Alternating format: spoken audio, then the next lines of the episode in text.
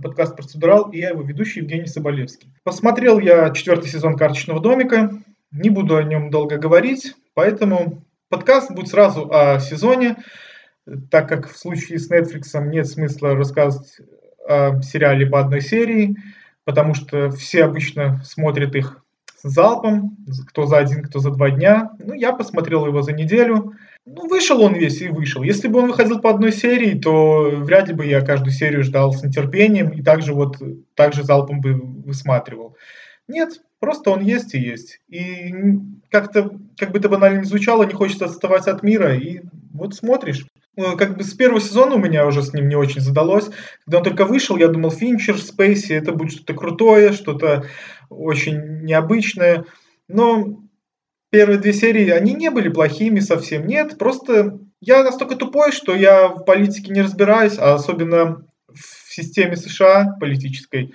Поэтому я банально не понимал, что происходит, и как бы я видел, что Фрэнк Андер что-то мутит, что-то делает, что-то у него очень хорошо это получается, что он такой гад, козел, но обаятельный. Но какой мне смысл было встретить, если я серьезно не понимал, э, что же он мутит.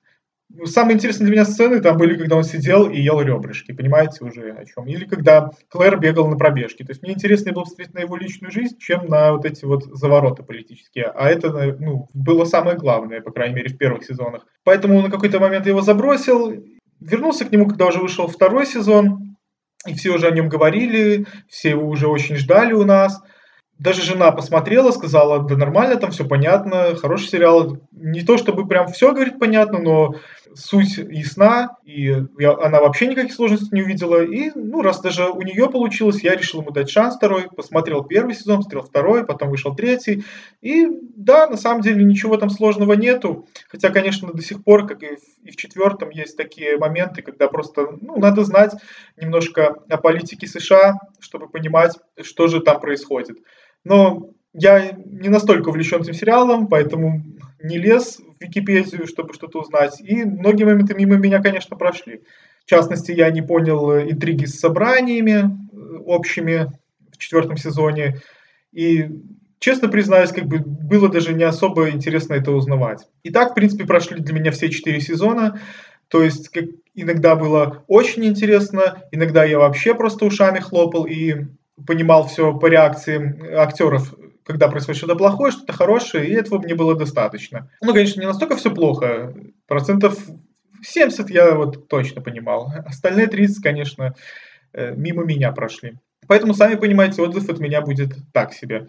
Потому что от, многие ругают его за конкретные политические решения в этом ну, сериале, что все не как в жизни, все не так. Даже есть там э, всяких ватников мнение о том, что Россия не такая, Путин не такой, зачем его показывать, зачем так вот э, на Пусирайт выезжать, как было в третьем сезоне. Это прям такая какая-то провокация. Ну, мне на самом деле на это все равно. Для меня в сериале главное не это. И разбираться, что там похоже на жизнь, что не похоже, мне не интересно. Я уже в четвертом, в четвертом сезоне понял, что это не реалистичный сериал, хотя бы потому, что за 4 сезона произошло столько событий, э, которые обычно происходят в Америке лет за 40. То есть стреляли в президента, была объявлена война, то есть холодная война, то есть э, импичмент. И все это ужато в 4, там, в 2 года. Да, то есть такого уже не может быть. Понятно, просто все, все самое интересное, что может произойти с политикой, США запихнули вот в эти 3-4 уже сезона. Поэтому как бы даже я, не разбирающийся в понимаю, что такого за 4 года произойти всего не может. Что, скорее всего, там намного скучнее работа, но, тем не менее, я не за этим смотрю сериал, то есть неважно, чем бы они там занимались, будь они просто производителями копировальной бумаги или политиками, для меня не это было важное. И вот в целом впечатление о сериале в четвертом сезоне такое, такое же холодное, как сам Фрэнк Андервуд. То есть я видел много там расчетливых моментов, которые должны были действовать на, на мои чувства, где-то шокировать меня, где-то заставлять меня э, взгрустнуть. Но на самом деле нет. Почти ничего с этого, этого со мной не произошло. Даже местами подлавливался на мысли, что я смотрю этот сериал только потому, что его смотрят все. И, ну, не хочется отставать от мира и хочется быть в курсе происходящего, того, что сейчас все любят, смотрят. Поэтому я его смотрел. Не потому, что он плохой, просто не настолько хороший, чтобы прям к нему прицепиться. Потому что самые интересные для меня моменты во всех сезонах сериала были э, те, когда э, Клэр и Фрэнк были наедине друг с другом. Их отношения, наверное, для меня самое интересное в этом сериале. И те превратили, ну, к четвертому сезону непонятно во что. То есть, вроде бы, казалось, будет интересная интрига в четвертом сезоне, вроде бы Клэр с Фрэнком начнут враждовать, но нет. Три-четыре серии, и происходит то, что они объединяются. Хотя, конечно, вот то, как они разговаривали друг с другом, когда они решили, что все-таки им стоит быть и работать вместе. Мне это ну, очень понравилось, да, признаюсь. Ну, я же говорю, что на самом деле все отношения Фрэнка Андер, Андервуда и Клэр э, самая для меня интересная часть сериала. Потом начали происходить события, когда они начали делать из Клэр вице-президента, а Фрэнка вернуть в избирательную кампанию. Там, признаюсь честно, не все понимал, но то, как, с какими лицами и хитрыми, и с каким напорством э, эта пара это делала, продвигалась, мне было интересно. Хотя, конечно, то, что э, Клэр, как и казалось изначально, не стала главной, э, главным антагонистом сериала, меня немножко разочаровало. И тут появляется новая пара, э, которая, в принципе, молодая версия Клэр и Фрэнка, и они стали главными антагонистами. И на самом деле ожидал большего от них. Парни из этой пары, который, политика, который э, противостоит Фрэнку, играет, надеюсь, правильно произнесу имя, Юэль Кинеман, тот, который играл в сериале «Убийство» и играл в последнем, э, играл в ремейке Робокопа.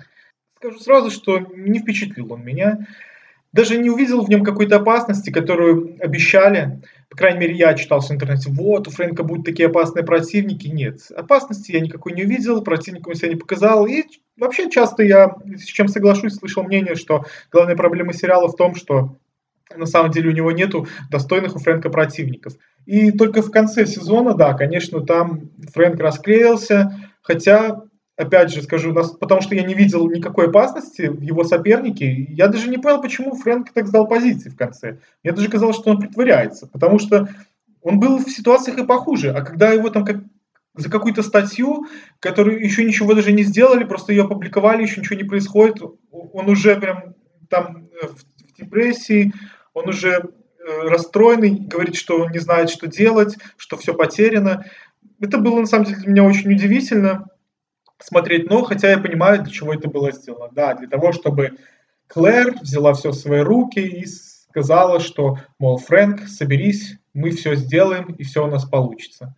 Ну да, это ход хороший, но, по-моему, э, на самом деле надо было найти каких-то более достойных противников, чтобы поверить в то, что Фрэнк сдался и не может ничего сделать. Хотя да, тут я немножко не прав, потому что все-таки проблемы-то идут не от Кинемана, героя, от журналистов, да, которые были в предыдущей сезоне. Да, ну тут я не прав немножко, но все равно. Как-то казалось, что Фрэнк даже такую проблему для него она будет э, букашкой. Меня это смутило, потому что как-то притянуто за уши было. Но то, что показали, что уже было давно пора показать, что Клэр и Фрэнк вместе это сила, э, которая как тайфун сметается на своем пути, это да, это мне понравилось, как сделали. Хотя, конечно, хотелось бы подольше посмотреть, как Клэр козни строит Фрэнку. Что тоже, кстати, на самом деле спорный момент, э, потому что очевидно было, что она все, все вот эти козни, которые она делает, что это она делает. А Фрэнк, то, я думал, он прикидывается. А он на самом деле ничего не понимал, и никто не понимал в его окружении, что все эти слитые фотографии, все это ее рук дело. То есть э, Фрэнк настолько дурачок, что он как бы таких натянутых отношениях с Клэр, и он даже не подумал о том, что это она все сделала. Ну, это тоже было странно. Я, я рассчитывал, что сейчас будет какой-то неожиданный поворот, и у Фрэнка на самом деле была в этот момент своя игра двойная.